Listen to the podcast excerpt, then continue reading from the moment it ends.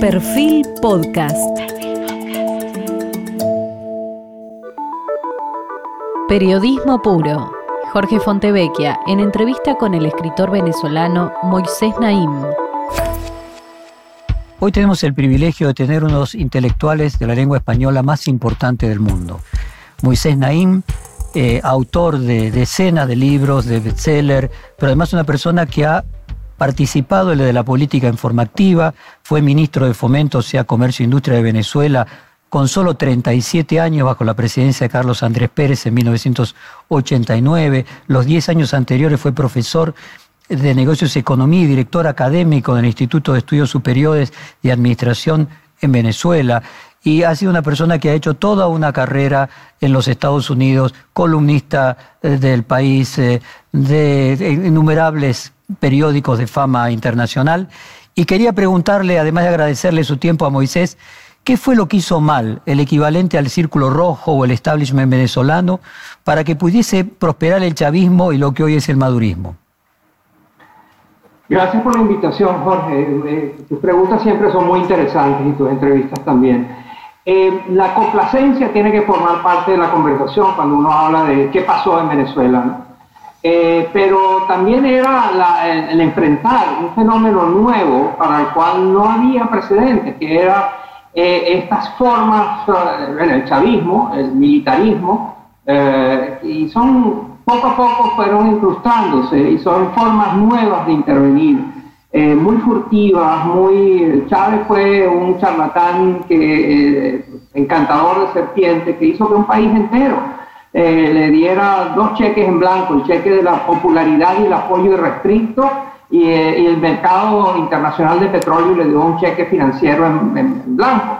Entonces eh, estaba el país enfrentado a un líder que tenía un gran carisma, una gran conexión con el pueblo, todo el dinero del mundo que podía gastar sin restricciones, sin rendir cuentas, sin, ah, sin regulación de ningún tipo. Y lo hizo, lo gastó eficazmente para sus intereses, pero dejó a Venezuela en la senda ah, de, que nos lleva a la tragedia mundial que es mi país hoy en día. Ahora, usted en 1993, Moisés escribió un libro, Paper Tigers and Minotaurs, en el que explicó su visión en aquel momento del periodo. Pasaron casi tres décadas de aquello. ¿Cambió en algo su visión viendo hoy la persistencia de Maduro? No, eh, es decir, ese libro lo que era era casi que una autopsia del eh, gobierno de, Carlos Andrés Pérez, fue donde hubo un golpe de Estado para intentar derrocarlo y después hubo un golpe civil que, que lo sacó del poder y que Pérez anticipó que eh, esto podía ocurrir y anticipó las consecuencias las secuelas que eso tendría. Mi libro, Paper Tigers and Minotaurs, y Minotauros y Tigres de Papel, eh, el título tiene que ver con que cuando se está en el gobierno tratando de hacer reformas estructurales muy profundas que cambian creencias importantes y estilos de, vida, que cambian muchas cosas en la sociedad, pues hay todo tipo de resistencias y todo tipo de rechazos.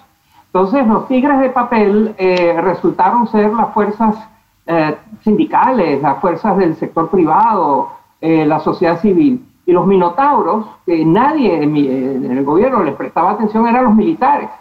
Nosotros partíamos la base, todo el mundo, gente de derecha, de izquierda, los políticos, los intelectuales, los periodistas, los eh, empresarios, todos suponían que en Venezuela los militares estaban en las guarniciones y que no eran actores políticos, y que no serían actores políticos porque Venezuela tenía, ya tuvo una eh, experiencia con regímenes militares y tenía una democracia arraigada, una de las más largas de América Latina. Eh, y entonces eso hubo un enorme descuido en no entender que los militares, había dentro de los militares una facción de la cual Hugo Chávez era uno de los líderes que estaba organizándose y trabajando para derrocar un gobierno democráticamente electo. Entonces el no ver eso, el no entender que los minotauros escondidos eran los militares fue un gran error. Moisés, yo me pregunto, y viniendo de los medios de comunicación, ¿qué responsabilidad le, le, cupo a los medios de comunicación para dar las condiciones de posibilidad al surgimiento del chavismo? Y recuerdo mis propios viajes a Venezuela eh, en los años 80, por ejemplo, donde directamente grupos editoriales importantes, recuerdo el bloque de armas y el grupo Capriles, tenían directamente representación parlamentaria con, con legisladores, eh, lo que en aquel momento a mí me había escandalizado, me parecía eh, casi pornográfico. No sé si la pérdida de independencia de los medios de comunicación fue una de las causas para que se creara las condiciones de posibilidad del chavismo. Sí, bueno, no, los, medios de comunicación tenían muchísima independencia, todo lo contrario, Jorge. Estos grupos que tú mencionas que estaban en el Congreso, además de tener poder económico y el poder mediático de poseer medios de comunicación, también tenían el poder político de tener senadores y diputados que eran empleados suyos.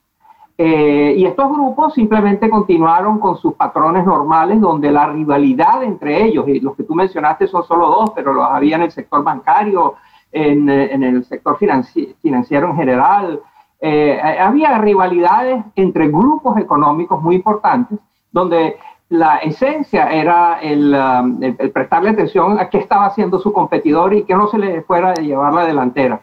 Y en ese ámbito, pues eh, se cargaron el Estado, se cargaron la democracia.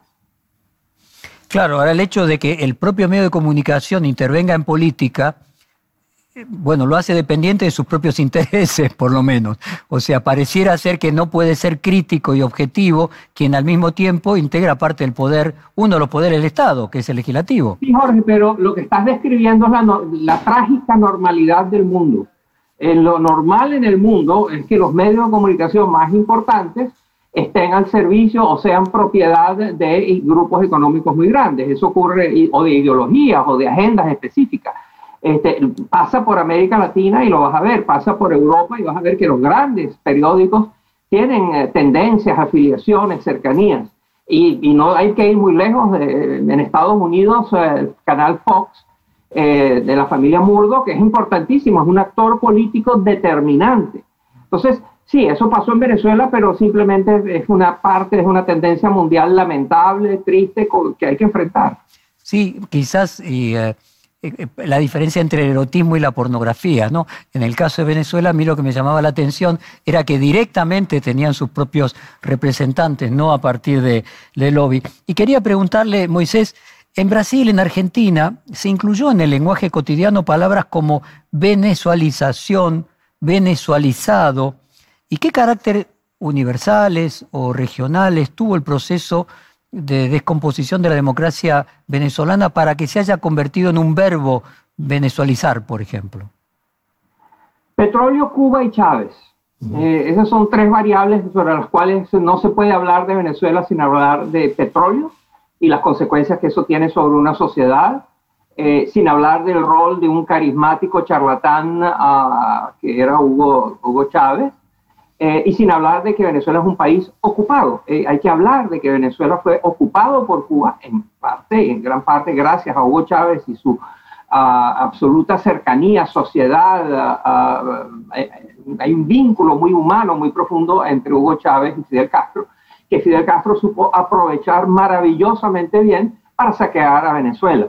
Hasta el día de hoy, los barcos de Venezuela, donde no hay gasolina porque no se produce petróleo y porque destruyeron las refinerías, lo poco que se produce está, saliendo para, muchas veces para Cuba en vez de satisfacer la, demanda local.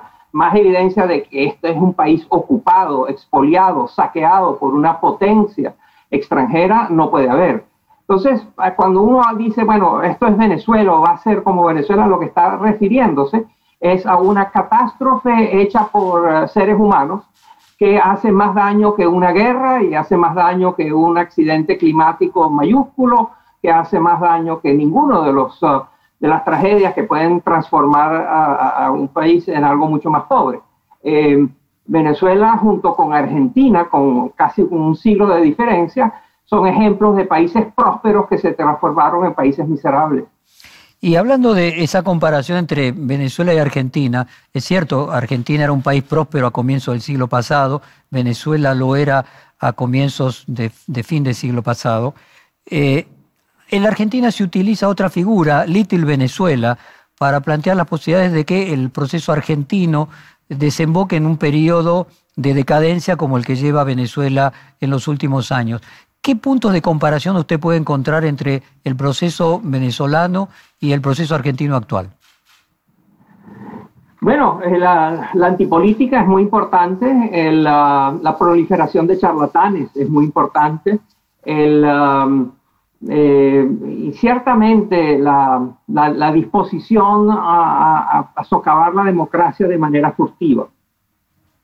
Este, limitar, limitar, restringir, diluir, ablandar los pesos y contrapesos que debe haber en una democracia este, disminuir eh, controlando, influyendo sobre los medios de comunicación, comprando conciencias, voluntades y votos en el Parlamento y en los tribunales.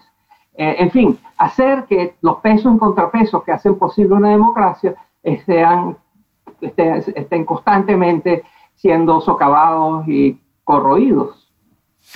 Eh, en la Argentina en este momento hay una, se está viendo una etapa de sazón y empiezan los jóvenes a plantearse la posibilidad de emigrar, empresas internacionales que se están yendo de la Argentina.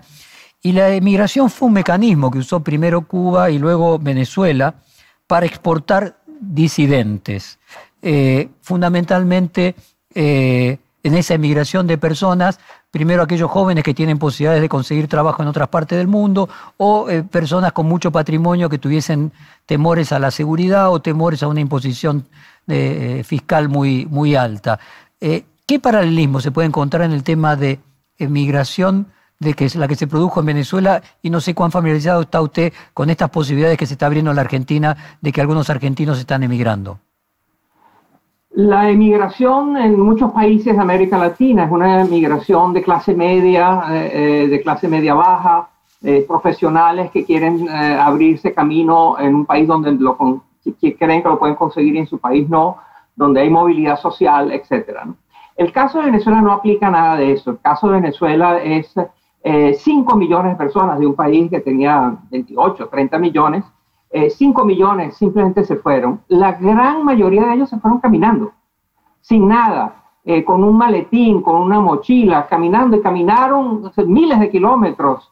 Eh, ancianos, niños, mujeres en estado de gravidez, gente enferma, caminaron y caminaron y caminaron hasta Brasil y caminaron a Colombia y de ahí siguieron a Ecuador y de ahí siguieron a otros países. Gente pobre, gente muy, muy pobre que no tiene nada y que simplemente tuvo que escapar para escapar del hambre, de la muerte, de la violencia y de la falta de salud pública y la falta de acceso a medicina. O sea, la, emigración venezolana es de una tragedia humana, es una, eh, eh, es una situación poco entendida y poco conocida. O sea, cuando uno habla de emigrantes que buscan hacer eh, su futuro en otro país, eh, y habla de la inmigración de Venezuela, son dos fenómenos completamente diferentes. Uno está empujado por la esperanza de poder hacer una vida mejor en otro país y otro está eh, eh, impulsado por la desesperación y el miedo y la protección y el refugio en otros países, puesto que en el propio país de los que se fueron, el Estado, en vez de formar parte de la solución, formó parte de la causa de la, de la, muerte y del hambre y de la, de la peste. y Moisés, ¿Cómo cambió la pandemia la resistencia venezolana? Da una sensación de que se fue apagando eh, el ímpetu de la resistencia venezolana. ¿La pandemia contribuyó a que se apagara aún más? No necesariamente, lo que se apagó fue el hecho de que eh, había altas expectativas y las altas expectativas conducen a altas eh, frustraciones.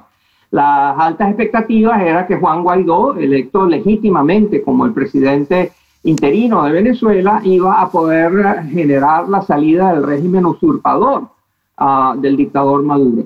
Eh, él no lo ha logrado, era dificilísimo hacerlo, él eh, no, lo puede hacer, no lo puede hacer solo.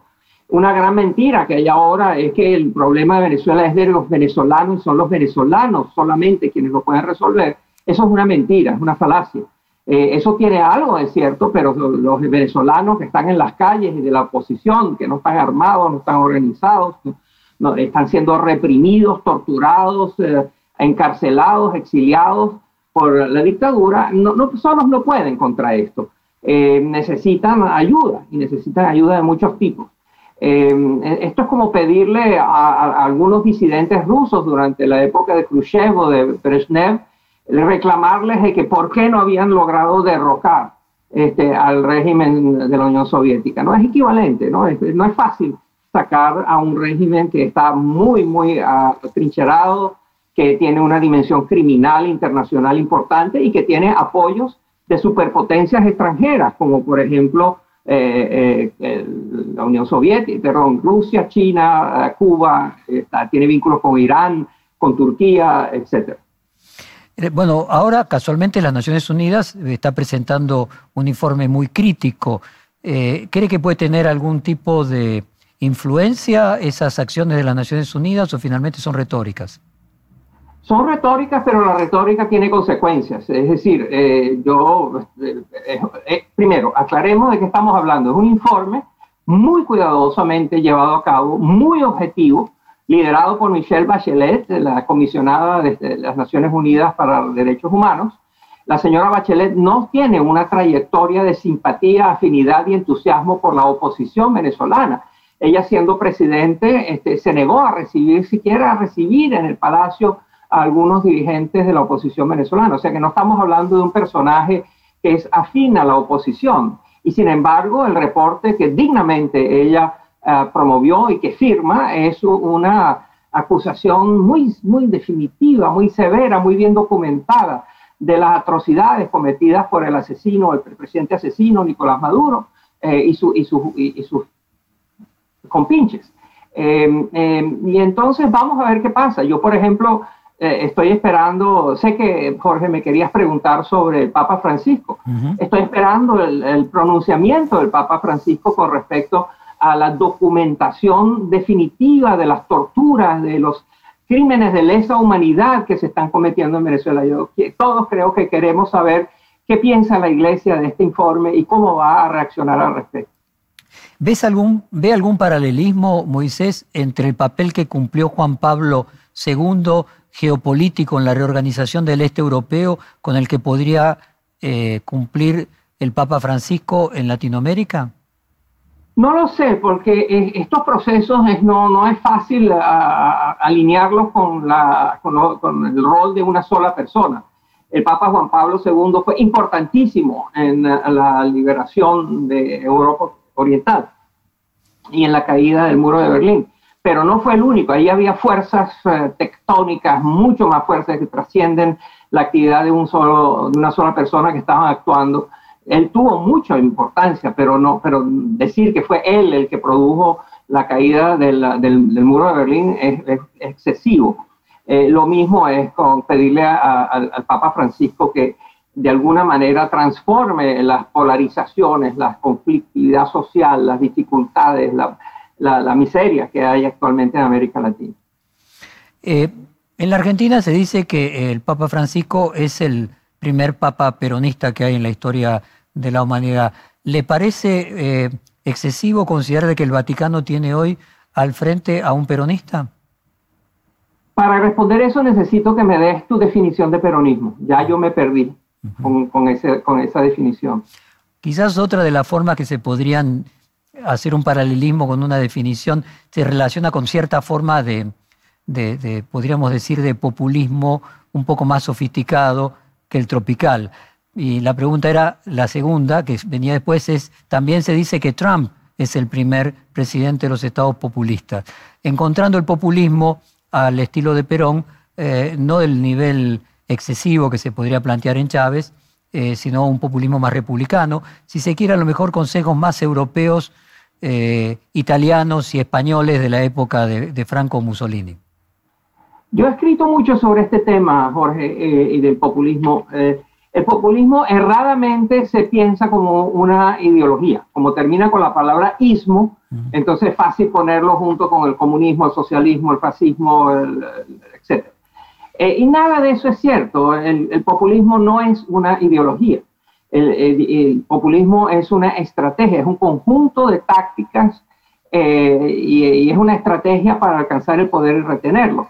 Fíjate que en América Latina hoy en día dos de los presidentes más populistas que tenemos en la región son uno de extrema derecha, que es Bolsonaro en Brasil, y otro de izquierda, que es, está en México, que es Andrés Manuel López Obrador. Ambos son extremadamente populistas y ambos están en los polos opuestos en cuanto a sus ideologías. Eh, ¿Le asigna alguna preocupación a los dos enfrentamientos militares que hubo en la frontera entre Venezuela y Colombia? Eh, tiroteos inclusive hasta con la FARC. ¿Tiene algún temor de que la situación de Venezuela desemboque en algo que lleve directamente a un conflicto armado? Todo puede pasar y yo, uno se ha acostumbrado, hemos sido educados por la realidad a nunca declinar, eh, decir que algo no puede pasar. Eh, hemos visto pasar cosas inauditas, este, inimaginables, que terminan siendo realidades. Así que me cuido mucho de no hacer pronósticos de ese tipo. Cabe mencionar, Jorge, que la, frontera, la larguísima y no muy protegida frontera entre Colombia y Venezuela tiene una larga historia de enfrentamientos. Ahí hay de todo, ahí hay grupos criminales de todo tipo, ahí hay guerrillas, ahí hay las eh, secuelas de las FARC, del grupo guerrillero, está el ELN, están los contrabandistas, están los iraníes, están los cubanos, los venezolanos, o sea, y, están, y anda todo el mundo armado, ¿no? Armado hasta los dientes y organizado. Entonces, la sorpresa quizás sería decir que no, que no ha habido enfrentamientos armados más frecuentemente, porque en vista del caldo de cultivo que hay ahí para, para el enfrentamiento, los choques armados, es sorprendente que no los haya con más frecuencia. Y finalmente, para agotar el tema de Venezuela y pasar al otro tópico, ¿cómo imagina el escenario futuro de Venezuela de caras a unas elecciones que lucen muy controversiales? Eh, ¿Cuál es su pronóstico del futuro político? Pero primero, sobre las elecciones que el régimen, eh, la dictadura de Maduro ha pedido, este, ningún país del mundo aceptaría ir a elecciones con las condiciones que ellos tienen en estos momentos, donde los partidos de oposición están eh, fuera de juego, han sido tomados y, saboteados, donde los principales líderes políticos están encarcelados, inhabilitados, exiliados o muertos, eh, donde las Fuerzas Armadas actúan impunemente torturando y reprimiendo a la población, donde los medios de comunicación están completamente dominados por el régimen, no hay forma de que un líder de la oposición o que noticias que eh, sean críticas de la, dictadura, lleguen a, la gente. En fin, ningún país del mundo haría elecciones eh, con estas condiciones. Así que el debate si hay que ir o no hay que ir a elecciones no es debate. Hay que ir a elecciones cada vez que se pueda, pero eso sí, previamente hay que tener condiciones que permitan que tengan las elecciones un mínimo ah, de transparencia, un mínimo de, posibilidad eh, de, tener elecciones libres y, claras. Entonces, esa, esa es la, primera cosa. La segunda cosa es que Venezuela en algún momento va a tener que salir de la, de la dictadura.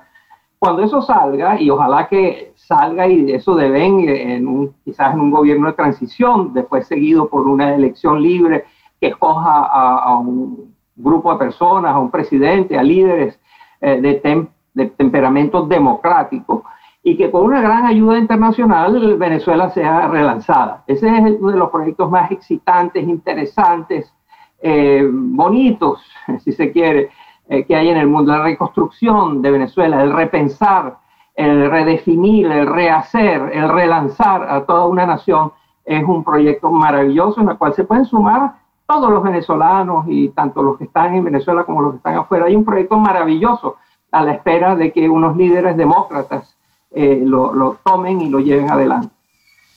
Déjeme comenzar entonces, Moisés, eh, con el capítulo de Estados Unidos.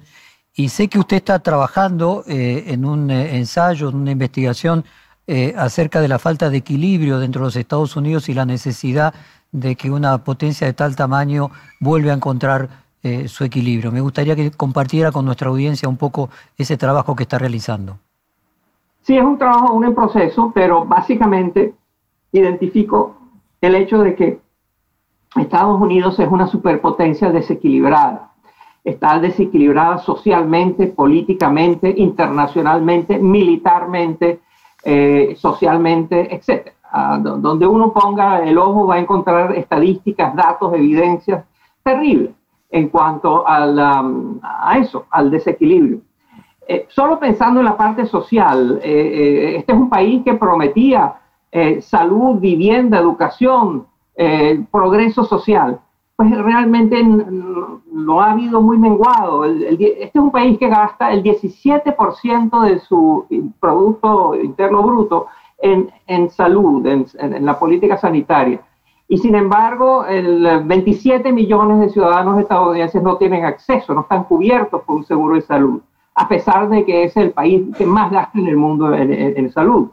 33% de los estadounidenses no pueden ver a un doctor cuando tienen necesidad de verlo. Em, en, vivienda es lo mismo. Entre el 60 y el 2007, los costos eh, de la vivienda han aumentado en 121%, pero los ingresos de la gente que tiene que comprarse vivienda han aumentado en 29%. O sea, todas las viviendas cuestan 121% más que antes, pero los salarios aumentaron 29%. La educación, la, la educación eh, eh, universitaria ha aumentado 14 veces los costos, eh, mientras que la inflación ha aumentado cuatro veces. La, la movilidad social, hay más movilidad social, por ejemplo, en Canadá o en Francia que la, de la que hay en Venezuela, perdón, de la que hay en Estados Unidos. El, ah, la gran ah, mayoría de, de, la gente tiene el mismo poder de compra de hace 40 años la mitad de los estadounidenses que nacieron en 1980 ganan, ganan menos de lo que ganaban sus padres. En 1940 ese número era el 92%, es decir, la mitad de los americanos hoy ganan menos que sus padres, americanos nacidos en, 1980. Eh, en 1940 eran casi todos, casi todos los hijos terminaban teniendo ingresos mayores eh, que sus padres.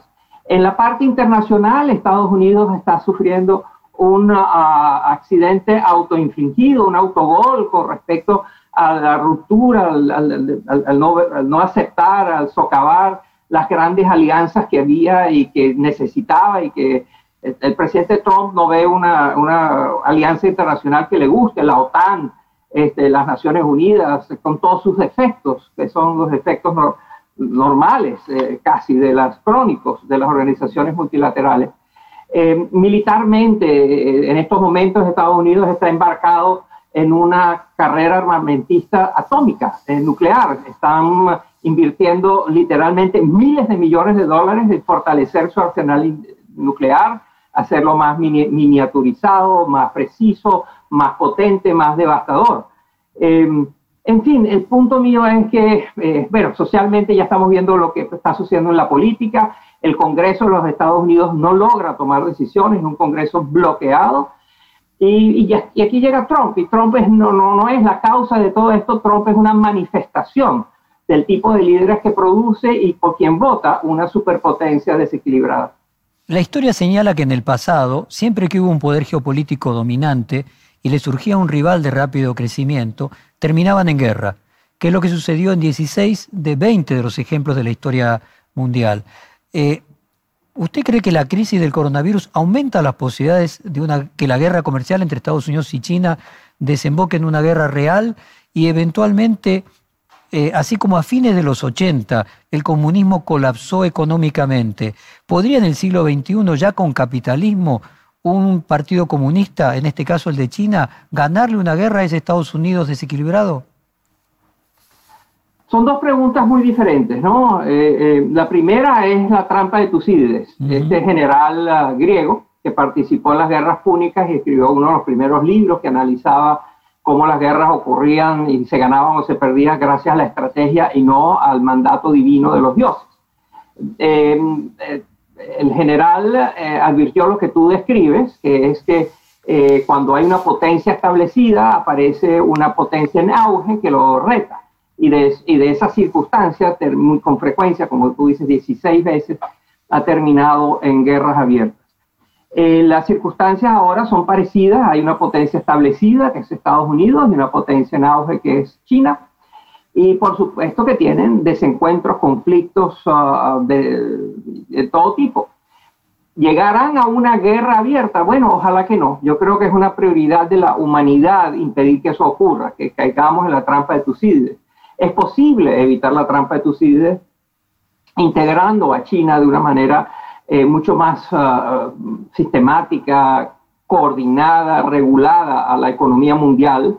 Eh, China tiene que cambiar hábitos y costumbres con respecto a su economía, con respecto a su manejo de los uh, derechos humanos y sus constantes violaciones a los derechos humanos y otras cosas. Pero China es un país que es bien sabido que eh, se especializa en robar tecnología de otros países, de sustraerla ilegalmente.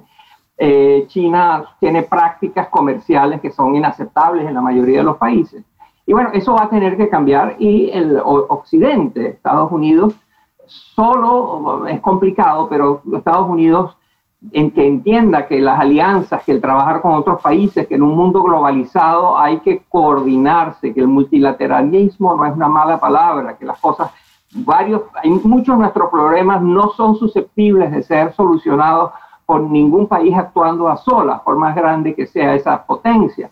El cambio climático es un ejemplo donde es necesario que los países colaboren, coordinen, sincronicen eh, sus actividades. Entonces, un Estados Unidos mejor integrado al resto del mundo con alianzas con, fuertes con, con otros países y otras regiones, que coordina, que está más dispuesto a tratar de evitar la trampa de Tucídides y caer en una guerra abierta, es lo deseable y es lo, el tipo de cosas que hay que apoyar y, y con, con, con, todo lo que se pueda.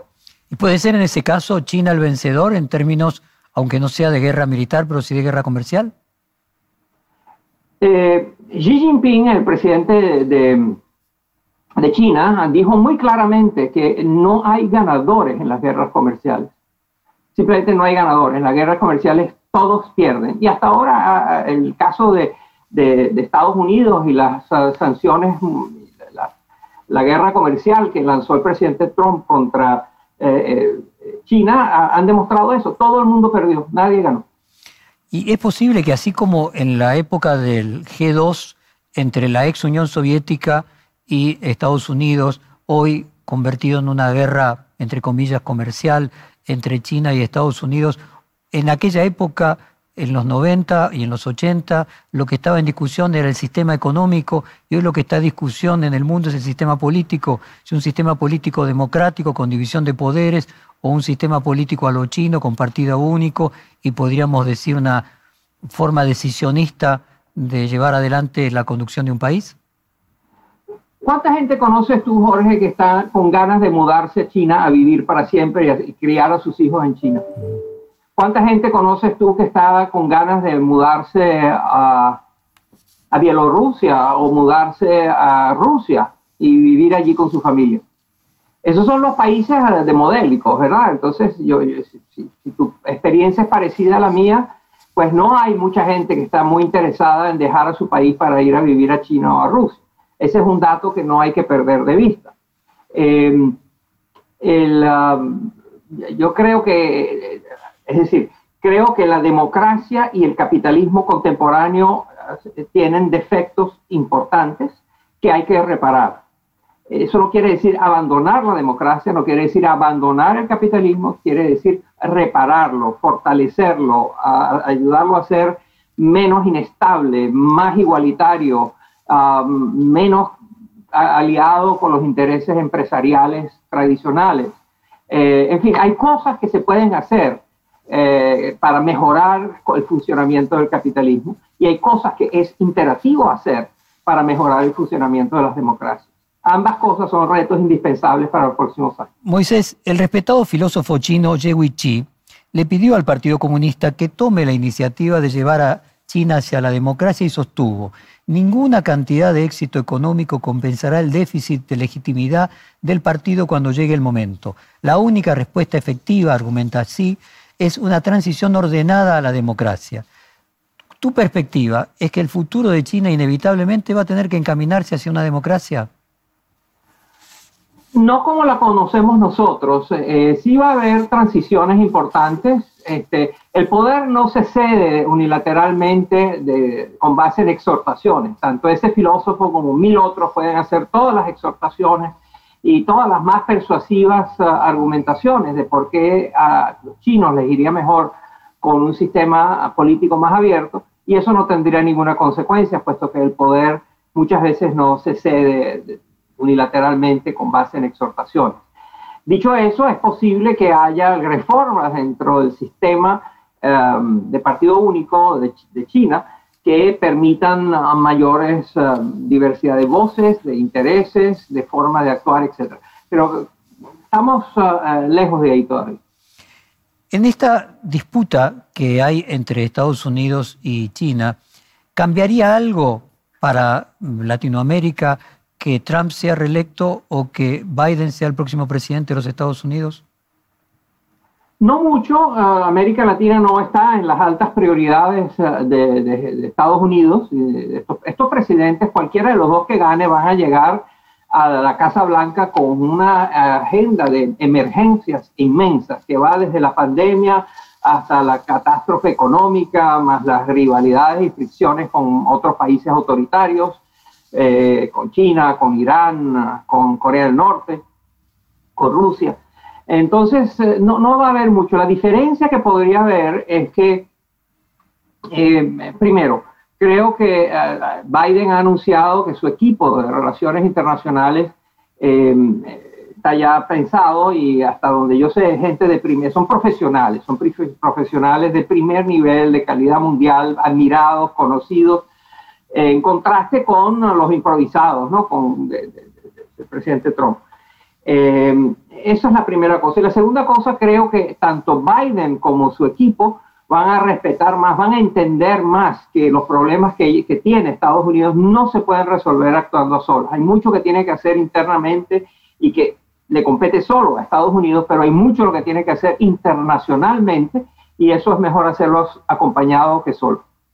Pues ¿existe alguna posibilidad, aunque sea en diferentes con matices, a que América Latina, así como durante la Guerra Fría fue territorio, el patrio trasero de las disputas de la ex Unión Soviética con Estados Unidos, hoy sea el patio trasero territorio de disputa comercial entre China y Estados Unidos y vuelva a colocar en América Latina en una tensión entre dos polos?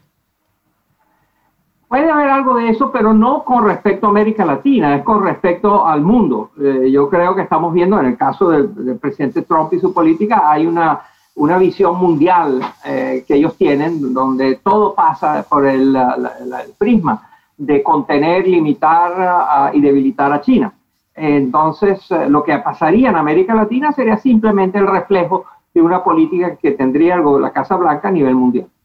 Moisés, vos viste que recientemente hubo una disputa, Argentina quería que el presidente del Banco Interamericano de Desarrollo fuera su candidato y Trump rompió por primera vez con toda la tradición de que el presidente del BID eh, sea un latinoamericano. Eh, ¿Crees que Argentina fue ingenua al creer que México iba a acompañar su posición y no entender de que México siempre va a tomar decisiones alineado con Estados Unidos? No lo creo, porque esto, esto que pasó no forma parte de una estrategia. Esto no es que hay una política hacia América Latina de la administración Trump y como parte de esa política es bueno tener el control del Banco Interamericano de Desarrollo y hay un candidato que se propone que es estadounidense rompiendo una regla eh, que fue sagrada hasta hace pocas semanas de que el presidente del banco tiene que ser alguien de los países más importantes usuarios, los clientes del banco, que son los países de América Latina, donde Estados Unidos jugaba un rol, tenía la vicepresidenta ejecutiva eh, pero el presidente siempre fue un latinoamericano muy distinguido, muy, muy, reconocido y conocedor de la región y conocido en la región. Entonces, esto forma parte más bien de apetencias personales, de rivalidades eh, también personales, de oportunismo, ah, de falta de estrategia. Yo, tengo la, la, información de que el presidente Trump ni se enteró, o sea, ni siquiera sabía claramente qué es lo que era el Banco Interamericano de Desarrollo. Así que eh, esto yo no lo vería como parte de una refinada estrategia ah, de Estados Unidos, de la Casa Blanca de Trump hacia América Latina, lo vería como la improvisación, el oportunismo eh, y, la, bueno, y la falta de, América Latina, la, una América Latina muy dividida, muy fragmentada, muy asustada, muy distraída eh, por, el coronavirus, ¿no? Este, todo ese es el contexto de lo que ha estado pasando. Bueno, entramos en la etapa final con el coronavirus y quería comenzar preguntándote en este capítulo final, ¿las cuarentenas son las formas más eficientes de frenar la propagación del virus, eh, pero tienen evidentemente un enorme costo económico? ¿Dónde está el límite ético y moral entre desacelerar el virus y destruir la economía? El límite no es eh, ético-moral, el límite va a ser eh, tecnológico y biológico.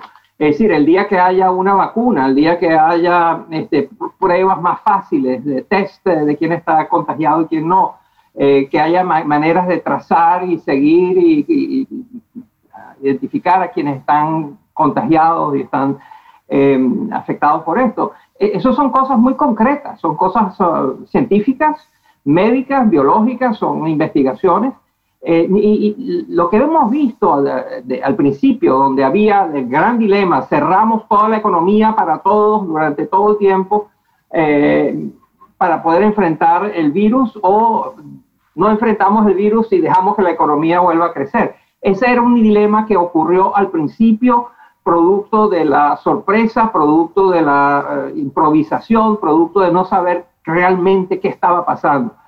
Eh, todavía estamos allí en muchos países, pero la realidad es que si, yo, como yo creo que ocurrirá eh, este, antes de fin de año, vamos a tener una o dos vacunas y a comienzos del año que viene vamos a tener varias vacunas, eh, donde allí el reto va a terminar siendo un reto de distribución, de logística, de equidad, a quién le tocan las vacunas, a qué precio, cómo los accesan, etc. Pero creo que el debate del cierre de la economía versus la pandemia es un debate de comienzos del año 2020 eh, y que mm, todavía está con nosotros y va a estar con nosotros, pero no con la misma intensidad donde hay que tomar decisiones de vida o muerte, de si abres la economía o controlas la pandemia. Creo que se van a poder hacer ambas cosas. ¿Y cómo va a afectar a las elecciones, por ejemplo, en el caso de Estados Unidos? Y también el caso de Brasil el año, este año, de Argentina el año próximo, el grado de eficacia en la lucha contra el coronavirus de los distintos dirigentes. Probablemente Trump y Bolsonaro decidieron no enfrentar el coronavirus eh, con eh, medidas tan drásticas eh, como por ejemplo las cuarentenas y tuvieron más muertos. ¿Crees que eso afectará el resultado electoral de cada uno de los líderes en función de cómo actuaron? No lo sé, yo creo que es muy temprano todavía para decirlo. Acuérdate que a Chu Enlai, el premier chino, le preguntaron que qué pensaba él de la Revolución Francesa. Y él después de pensarlo por unos segundos dijo, bueno, es muy temprano aún para, para tener una opinión, ¿no? Y estamos hablando de varios siglos de distancia. Entonces lo mismo es aquí, ¿no? Yo creo que es muy temprano para saberlo. Eh, lo que sí está muy claro, según las encuestas y según lo que se ve, hay, hay un cierto apetito por líderes más genuinos, por líderes competentes, líderes que no mienten. Eh, yo creo que vamos a ver crecientemente, eh, va a haber esos requisitos eh, en la búsqueda de los líderes. Y en esa búsqueda de, líderes, lo que se ve permanentemente en, en, toda América es un aumento de la polarización. Y quería preguntarte cuánto consideramos que es causa y cuánto consecuencia de la polarización la multiplicación de medios de comunicación, tanto los tradicionales como luego las redes sociales, si la polarización tiene una causa en los medios de comunicación. La polarización ha existido siempre, de hecho uno podría argumentar que es parte importante de la democracia, donde hay grupos, tres o cuatro o cinco o veinte grupos que tienen ideas políticas diferentes, tienen propuestas diferentes eh, y tienen bases de apoyo diferentes y bueno, compiten entre sí para ver cuál de esas sus eh, ideas tienen más apoyo y llegan al poder. O sea que eso es polarización, son países polarizados, donde inclusive eh, hay algunos que tienen dos partidos que llevan años enfrentándose de manera polarizada. O sea que hasta ahí no hay nada nuevo bajo el sol. Lo que ha pasado ahora, que sí es nuevo bajo el sol, es la digitalización y la globalización de la polarización. Ahora la polarización es global, está en todas partes, eh, y es digital, eh, y es ah, potenciada, enardecida, exagerada por ah, las redes sociales y por las, los jugadores políticos, inclusive mundiales, que se aprovechan de esto para tener influencia, para sembrar el caos, la confusión en países, en otros países. a mí el ejemplo de que, los bots rusos, o sea, que la, la cibernética rusa, haya intervenido en Brexit, en las elecciones de Estados Unidos y en los problemas de Cataluña, en España, me parece una, una cosa insólita de ciencia ficción, pero es una realidad, eso pasó. Y eso contribuyó a la polarización. Y ahí la fuerza no es solo tecnológica, sino que también hay una potencia extranjera que está utilizando las redes sociales y la polarización para, eh, como dije, para sembrar el caos, la confusión y ver cómo, cómo debilita a gobiernos que ve como gobiernos rivales. Pues recién mencionaste de que vos tenés la expectativa de que se van a priorizar líderes más tolerantes, más honestos, eh, menos divisionistas. O sea, tu opinión es que el coronavirus y la pandemia va a dejar una secuela de mejora en la humanidad. ¿Vamos a salir mejores de esto? Bueno, ninguno de los familiares del casi millón de muertos que ha producido la pandemia pensaría que la pandemia tiene efectos positivos. Em, la pandemia ha sido una tragedia, una tragedia como no habíamos visto, no ha terminado, esto todavía sigue. Eh, lo, que creí, lo, lo, lo que ha sucedido con la pandemia es que cosas, circunstancias, instituciones, ideas que creíamos permanentes han demostrado ser transitorias y frágiles. Eh, ideas que pensábamos que eran transitorias, como el trabajo remoto, por ejemplo, han terminado siendo mucho más permanentes. Y de nuevo, este, creo que es muy temprano todavía para tener juicios definitivos, pero eh, claramente la pandemia ha tenido consecuencias permanentes eh, de transformadoras, unas muy, muy malas y otras que simplemente no son ni buenas ni malas, sino son nuevas realidades con las cuales hay que convivir. Finalmente, Estados Unidos, ¿cuál es tu eh, pronóstico sobre cómo va a evolucionar la política norteamericana y concretamente de las elecciones que tenemos este año? No lo sé, porque en las uh, últimas elecciones no, a todos nos dieron una lección uh, de que no hay que creer en las encuestas. todas las encuestas indicaban que Donald Trump sería el perdedor y terminó ganando las elecciones. Entonces, a pesar de que hoy en día todas, absolutamente todas las encuestas de todos los lados políticos, de todos los medios de comunicación, de todos los centros de investigación, indican que Trump va a perder. Nadie se atreve realmente a hacer ese pronóstico basado solo en las encuestas porque ya hay mucha desconfianza en la credibilidad y, la, capacidad de las encuestas para pronosticar lo que, que el resultado.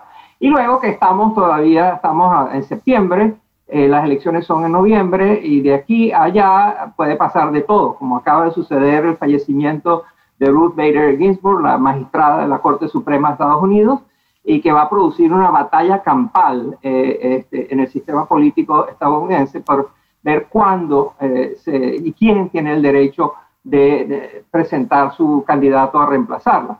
Así que falta, a pesar que faltan solo eh, unas cuantas semanas, estas semanas van a, ser uh, muy, muy largas, muy conflictivas, muy impredecibles. Moisés, un último pedido para concluir este reportaje. Nadie conoce la tragedia de Venezuela a nivel intelectual como vos la conocés. En la Argentina siempre existe el temor de que la Argentina se venezualice. ¿Cuál sería el mensaje que vos tenés para dejarle a la sociedad argentina respecto de generar anticuerpos para que no pueda siquiera ser ese fantasma y mucho menos se convierta en realidad? Dos. Uno es unidad, unidad, unidad y encontrar consensos, convergencias ah, ah, y buscar la unidad. No solo de los partidos políticos, sino de la sociedad. Y dos, eh, luchar hasta donde más se pueda, todos, ah, contra la necrofilia política. Este es un término que yo acuñé para referirme a la propensión de ciertos gobiernos y ciertos regímenes políticos a producir, a proponer ideas probadas una y otra vez y siempre fracasadas, pero siempre vuelven a estar de moda, vuelven a ser adoptadas. Argentina es uno de los países de, campeón mundial en la adopción de eh, la, práctica de la necrofilia política. Como sabemos, la necrofilia es una perversión entre algunos seres humanos eh, enfermos que tienen un amor y un atractivo enfermizo por los cadáveres. Bueno, eh, hay una versión política de la necrofilia que es un amor apasionado por ideas muertas, ideas que han sido probadas una, y otra vez, por ideas que terminan en corrupción y muerte y saqueos y